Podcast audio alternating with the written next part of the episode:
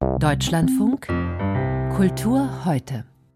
Vielleicht würde es den Wienerinnen und Wienern gefallen, wenn man ihre Stadt als Hauptstadt des Hörens bezeichnen würde. Dass schließlich in Wien die Musik spielt, dazu reicht allein ein Blick in die Geschichte. Beethoven, Haydn und Mozart, Franz Schubert, Arnold Schönberg und wer nicht noch alles in Wien gelebt und komponiert hat. Bis heute wird dieses Erbe tagtäglich gepflegt, ob in der Staatsoper, im Konzertverein, ob von den Wiener Philharmonikern oder in der großen freien Musikszene. Abend für Abend kann man in Wien klassische Musik auf höchstem Niveau erleben. Entsprechend laut ist nun der Aufschrei darüber, dass die Existenz des in Wien ansässigen Radiosinfonieorchester des ORF in Gefahr ist. Wolfgang Fichtel kennt die Details.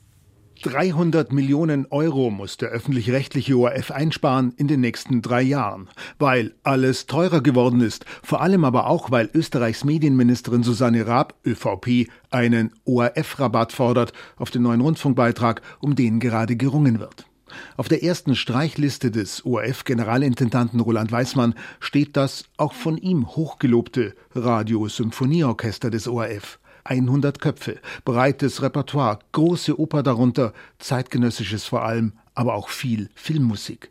Das ganze Paket kostet, geschätzt, 30 Millionen Euro im Jahr. Das Sparpaket war ein harter Schlag, aber wegducken gilt nicht, nicht für das selbstbewusste ORF Radiosymphonieorchester RSO. Julian Rachlin spielt im Orchester die Geige, dirigiert aber auch. Das Orchester hat mit vollster Inbrunst und Leidenschaft geprobt, als ob überhaupt nichts wäre. Dabei ist hier eine Existenz gefährdet von einem der führenden Klangkörper. Ein harter Schlag. Vor allem für Stefan Herrheim, Intendant des Theaters an der Wien, das zweite große Opernhaus neben der Staatsoper. Das RSO ist sein Hausorchester, fest eingeplant, zu allerdings nicht unbedingt marktgerechten Gagen. Sozusagen mit ORF-Rabatt. Wir sehen in dem RSO einer unserer wichtigsten Partner. Das ist ein Kollektiv von mehreren Kollektiven, von denen wir absolut abhängig sind. Und ich, ich finde es einfach unsäglich und fatal, wenn es zu so einem Schnitt käme. Unsäglich, fatal, katastrophal, barbarisch, bedrohlich. Die Wiener Feuilletons sind voller Abscheu und Entsetzen über den Sparplan des ORF-Intendanten.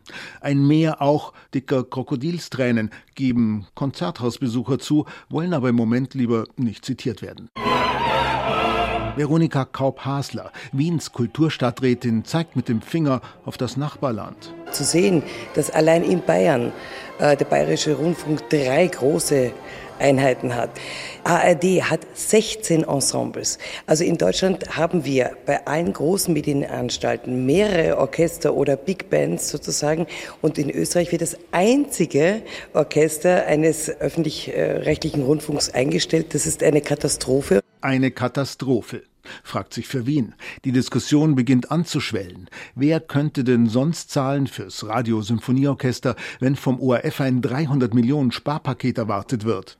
Manche erinnern sich beim Blick auf die monatliche Lastschrift, dass in Österreich mit dem Rundfunkbeitrag bis zu 10 Euro pro Monat zusätzlich abgebucht werden, von denen der ORF nichts sieht. Kulturabgaben für die Bundesländer wie Wien, auch für den Bund. Österreichs Kulturstaatssekretärin Andrea Mayer von den Grünen hört sich an, als könnte da eine Lösung versteckt sein. Wichtig ist, dass es finanziert ist. Ob es jetzt selbstständig ist oder Teil des ORF ist, das werden wir sehen. In einem Monat muss ORF-Intendant Roland Weismann wieder in sein Aufsichtsgremium, in den überwiegend politisch besetzten ORF-Stiftungsrat. Mit seiner Sparliste, die vielleicht noch dieselbe ist, vielleicht aber auch nicht.